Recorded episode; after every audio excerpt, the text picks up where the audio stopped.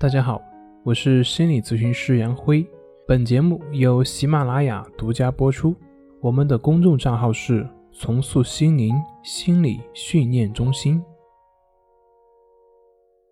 今天要分享的作品是：不懂得拒绝别人，我给你四条锦囊。我本身是一个选择困难户，选择困难户的极端表现就是。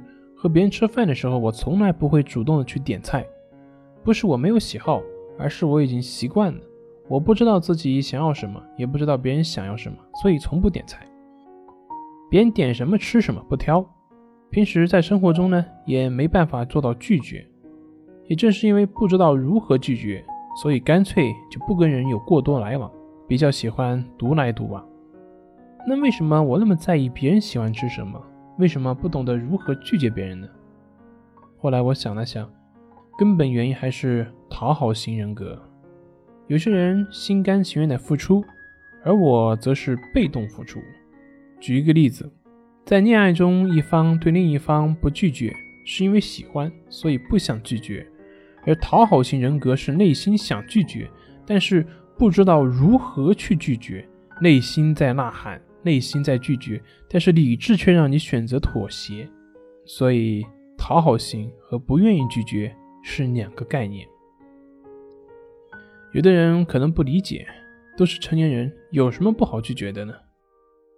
对于没有讨好型的人，可能无法理解，但是对于本身就是讨好型人格的人，就会深有体会。其实很多时候我自己都知道，拒绝是一件很简单的事情，但是在实际的生活中。却会不自觉地走到以往的那个习惯性的行为当中，而无法自拔。但是在实际的生活当中，却会不自觉地走到以前那个习惯性的行为当中，而无法自拔。从现实的层面来看，拒绝别人本身没有什么，或者即便别人不开心，那又怎么样呢？你没有必要一定要顺从别人，但是从内在的意识来看。讨好型人格的人过于在意别人对自己的看法，所以会放大别人不开心之后的后果，担心别人对自己的负面评价，让自己体验到低价值感，所以就会用讨好的方式来保护自己。时间长了，就会不知道如何去拒绝别人了。你是否也像我一样不懂得如何拒绝别人呢？如果你也有我这样的困扰，那么，在下次想要拒绝别人的时候，可以试着问自己以下几个问题：第一个问题，拒绝了他是否真的会不高兴呢？第二个问题，他不高兴又怎么样呢？第三个问题，我到底在害怕什么呢？第四个问题，我该。如何讨好自己呢？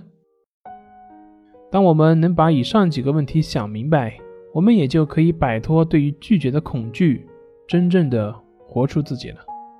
好了，今天就分享到这里，咱们下回再见。